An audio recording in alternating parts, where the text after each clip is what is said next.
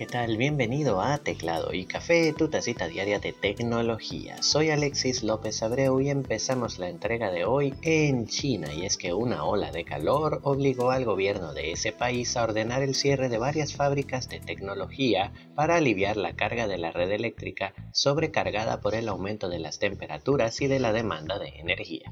Las temperaturas alcanzaron máximos de 40 grados centígrados, lo más alto en 60 años, lo que llevó a cerrar por una semana algunas fábricas de la provincia de Sichuan, entre las que cuentan Contemporary Emprex Technology Co. Limited, que fabrica baterías para Tesla Motors, Foxconn Technology, que trabaja para Apple, Toyota, Intel, entre otras. El problema es que la principal fuente de energía de la provincia es la hidroeléctrica y el calor y la sequía pone en peligro la producción eléctrica para los residentes de la región.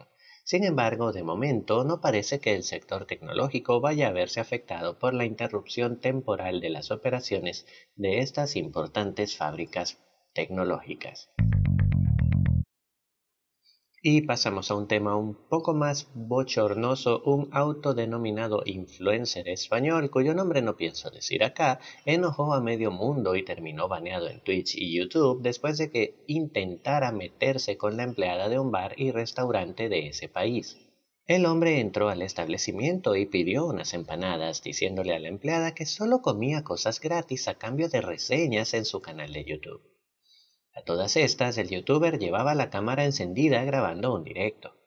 La joven le dijo que no podía darle comida gratis, pues no era la jefa y que tendría que pagar, pero él no escuchó. Cuando intentó irse, ella le recordó que debía pagar, pero él insistió en que no lo haría y si pagaba le pasaría a ella la factura de 2.500 euros por publicidad. El hombre pagó, pero salió hablando pestes del local, por lo que sus fans se fueron a Google Maps a darle reseñas negativas al lugar. Los propietarios del comercio defendieron a su empleada y se lamentaron por las reseñas negativas, asegurando que en ningún momento habían acordado algún tipo de intercambio publicitario con el hombre.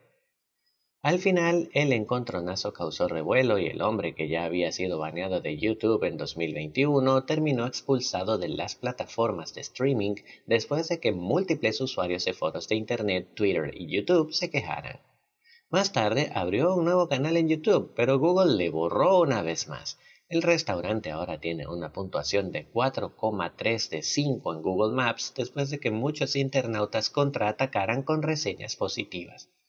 La cosa es que el tipo es un eterno mala conducta en la plataforma y con 35 mil seguidores ya se creó un influencer que mueve a gente de toda España. Bueno, si toda España son 35 mil personas, entonces yo con mis 100 seguidores en YouTube ya me puedo considerar toda una estrella en mi país. Aunque con la fama que le hace ese ser a los YouTubers, ¿para qué quiero ser influencer? Vamos a una musical. Hubo una vez una canción de Janet Jackson cuyo ritmo era tan especial que hacía fallar los discos duros de ciertas computadoras. Según contó esta semana el jefe de ingenieros de software de Microsoft, Raymond Shen, un fabricante de renombre llegó al equipo de Windows con un misterioso problema. Cuando una laptop reproducía una canción en particular, el aparato colapsaba. Y no solo colapsaba ese aparato, sino también otro cercano a ese de otra marca y que no estaba reproduciendo ninguna música. Según Chen, resultó ser que el tema Rhythm Nation de Janet Jackson, lanzado en 2009, tenía un sonido que vibraba en la misma frecuencia en la que vibraban los discos duros de 5400 revoluciones que esas laptops y otras cuantas usaban. Así que al sonar la canción por los altavoces, ese sonido interfería con el funcionamiento de los discos duros y los hacía fallar. Para solucionarlo, el fabricante tuvo que idearse un filtro de audio que detectaba cualquier sonido que pudiera sonar a esa frecuencia y lo suprimía antes de siquiera salir por los altavoces. Misterios musicales de la tecnología. Subimos un ratito a la Estación Espacial Internacional. El cosmonauta ruso Oleg Artemiev se vio obligado a regresar de emergencia a esta estación luego de una falla eléctrica en su traje. Durante la caminata espacial programada para este 17 de agosto, en la que se harían algunos trabajos y pruebas en el brazo robótico del aparato, el voltaje del traje de Oleg comenzó a fallar, avisándole de una pérdida de voltaje. El cosmonauta intentó continuar con su misión, pero tuvo que abandonar luego de que desde control le avisaran que si su traje se quedaba sin energía, perdería la ventilación y la comunicación por radio, algo muy peligroso si estás afuera en el espacio. Al final, Artemiev logró regresar a salvo y las tareas pendientes de la misión fueron reprogramadas. Esperamos que continúen en lo que queda de semana. Vistazo al pasado. Y vamos con el vistazo al pasado. El 18 de agosto de 1988, Richard D. Gitlin, Silesh K. Rao, Jan-Jacques Werner y Nicolas Servos de la empresa Bellcore solicitaron la patente para desarrollar la línea de suscripción digital o DSL. Esta tecnología permite usar las frecuencias no utilizadas del par de cobre de una línea telefónica para enviar señales digitales de banda ancha sin ocupar la frecuencia de voz. Eso quiere decir que se pueden ofrecer mayores velocidades de conexión a Internet sin necesidad de ocupar la línea telefónica como si pasaba con dial-up. Para mejorar todavía más los tiempos de descarga, casi de inmediato se desarrolló la ADSL o línea de suscripción digital asíncrona que permitía mayores velocidades de bajada limitando la subida pero abaratando los costes. Como el envío de la señal digital se hacía de forma analógica por un par de cobre, el módem se encargaba de hacer la conversión de la señal y de enviarla y recibirla en las frecuencias configuradas.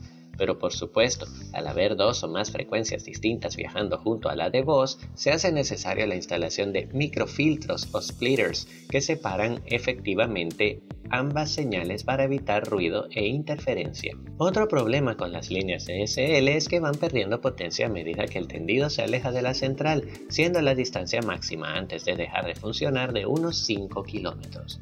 Actualmente, las líneas DSL siguen siendo muy utilizadas en el mundo debido a su ubicuidad y economía, pero han empezado a llegar otras opciones más veloces como la fibra óptica que se han ido haciendo cada vez más populares. Sí, así es, si tienes en casa un pequeño modem y tu cable de teléfono tiene un pequeño aparatito del que salen dos cables, pues entonces estás usando una señal ADSL. Y hemos llegado al final. Gracias por acompañarme. Teclado y Café es un podcast diario narrado y producido por Alexis López Abreu en San Juan de los Morros, Venezuela, que puedes escuchar en tu aplicación de podcasts favorita. Recuerda que puedes dejarme tus comentarios, dudas y sugerencias a través de arroba tecnopapapi en Twitter, Facebook e Instagram o por medio de un correo electrónico a hola tecnopapapi.com. Un super abrazo y hasta mañana.